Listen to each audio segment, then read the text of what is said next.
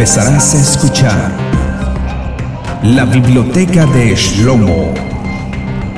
Abre tus sentidos hacia otras realidades de la existencia del misterio.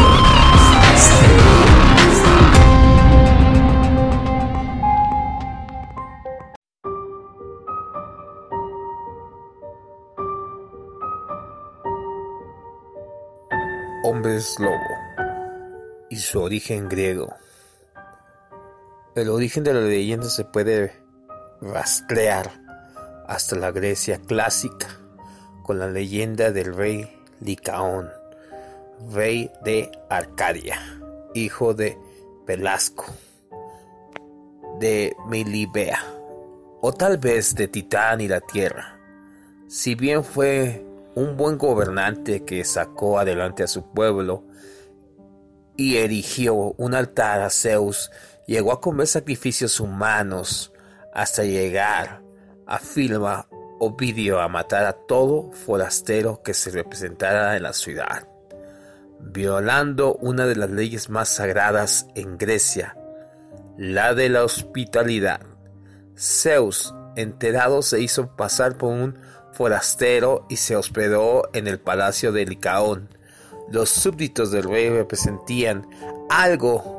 Licaón, para asegurarse, le sirvió la carne de alguna de sus víctimas a Zeus, quien furioso destruyó el palacio y transformó el rey en un lobo. Según las leyendas, el primer hombre lobo reconocido fue Licaón, rey de Arcadia. Grecia, en la mitología griega, Licaón era un rey sabio y culto, una persona muy religiosa que había sacado a su pueblo de las condiciones salvajes en que vivían originalmente. No obstante, parece que él mismo continuó siendo un salvaje, pues a pesar de todo, siguió sacrificando seres humanos en honor a Zeus. E incluso se dijo que asesinaba a todo forastero que llegara a su reino pidiendo hospitalidad. Al enterarse, el dios Zeus quiso comprobar los rumores y se disfrazó de vagabundo para hacer una visita a Licaón, este inmediatamente pensó en matar a su visitante, pero se enteró a tiempo de que se trataba de Zeus y lo invitó a participar en un suntuoso banquete. Todo habría salido bien de no ser porque Licaón no pudo resistir la tentación de jugar una horrible broma al rey de Olimpo ordenó que le sirvieran la carne de un niño, presuntamente un hijo suyo. Zeus se dio cuenta, por supuesto, y, encolorizado, enojado, condenó a Licaón a convertirse en lobo y a que todos sus descendientes serían también hombres lobo Hoy se conoce como Licaón a un pariente africano de los lobos. Licaón tuvo numerosos hijos, los licanauritas, según algunas versiones 50. Fueron también famosos por su crueldad. Zeus, una vez más, enterado de esto, se hizo pasar por un mendigo quien pidió la hospitalidad de los Nicanoritas, quienes asesinaron a su hermano Níctimo para servirlo a Zeus. Entonces, este se convirtió a los Nicauritas en lobos, aunque según la fuente los fulminó o expulsó de la gran ciudad y revivió a Níctimo, a quien instaló en el trono. So prácticamente trajo a Níctimo de la muerte a la vida. Regresó su alma y su cuerpo. El rey Zeus, el dios Zeus, fue capaz de traer a este personaje desde las sombras de la muerte. La historia de Licaón provee uno de los primeros ejemplos de la leyenda del hombre lobo. De acuerdo a la historia de Licaón, este se transformaba en un lobo como resultado de comer carne humana. Un testigo que estuvo presente en un sacrificio periódico en el monte Licaón dijo sufrir un destino similar. Plinio el Viejo dijo citado en Eutans, Historia Naturalis 8, 22, 34, 81 que un hombre de la familia de Antus fue seleccionado por Lot y fue llevado a un lago, Adia, donde colocó su ropa en un árbol y nadó a través del lago. Esto dio como resultado su transformación en un lobo y vagó en esta forma durante nueve años. Entonces, si durante este tiempo él no atacaba a ningún ser humano, tendría la libertad de nadar de regreso y volver a su forma original. Probablemente las dos historias son idénticas, aunque no se haya mencionado el sacrificio de Licaón por los descendientes de Anteo, Herodoto IV, 105, menciona que la tribu Neuri, un pueblo que ubica al noreste de Escitia se transformaban anualmente, año con año, durante algunos días. Virgilio también estuvo familiarizado con la transformación de seres humanos en lobos. Véase en Glogas 898.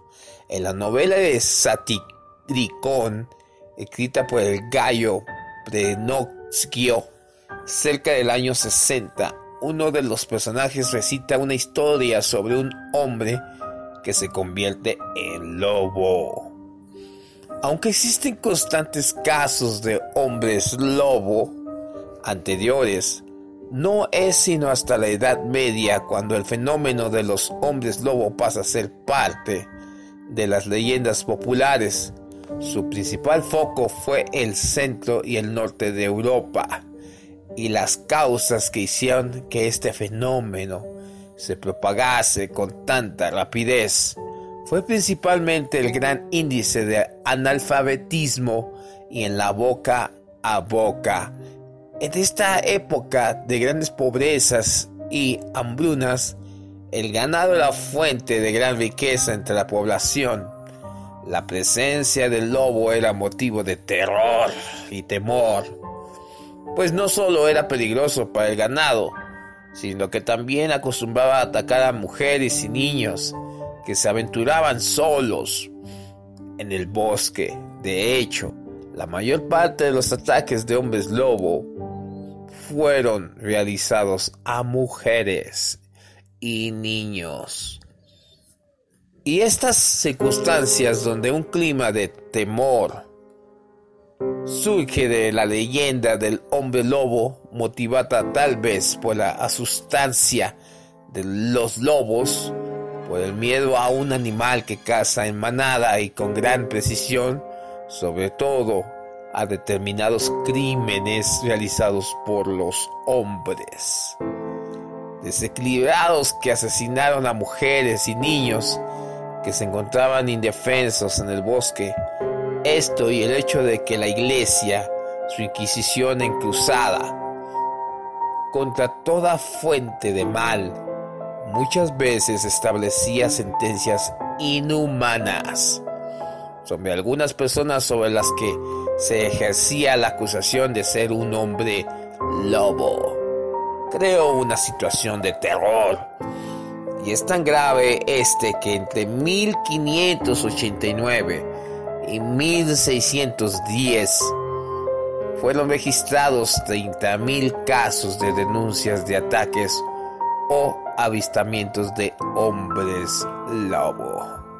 A partir de este momento los hombres lobo parecen haberse multiplicado al llegar a la Edad Media. Los cuentos de hombres que se transformaban en lobo eran comunes y la gente tenía tanta fe en ellos que ni siquiera se atrevía a salir de noche al bosque. Hay que recordar que en aquellos tiempos los lobos auténticos eran comunes y no era raro que atacaran a las personas. Más tarde, los lobos fueron cazados y exterminados en gran parte de su área de distribución, pero el temor a los hombres vestía siguió igual de una fuente que antes, por lo que la macabra leyenda subsiste hasta nuestros días. Según las creencias armenias, hay mujeres que a consecuencia de pecados mortales están condenadas a pasar siete años bajo la forma de un lobo. Un espíritu llega a tales mujeres y les da la piel de lobo. Este es les ordena ponérsela y tan pronto como lo hacen aparecen marcas de lobo en su mano derecha.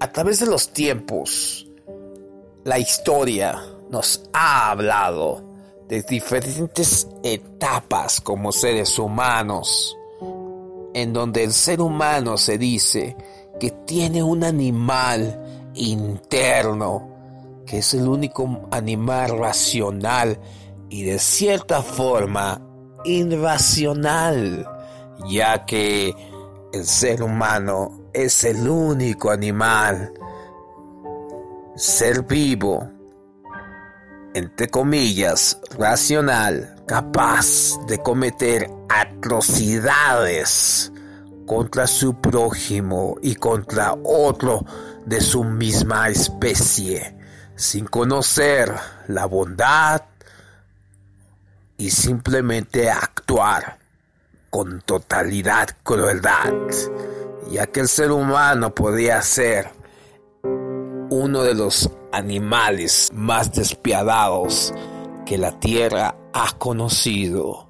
Quizás haya leyendas en tu entorno de hombres lobo, ya que hoy en día ya estamos en luna llena y quizás esa transformación se lleve a cabo, ya que se dice que la psicología comenta que hay personas que son afectadas profundamente con los rayos de la luna y que tienen a volverse lunáticos.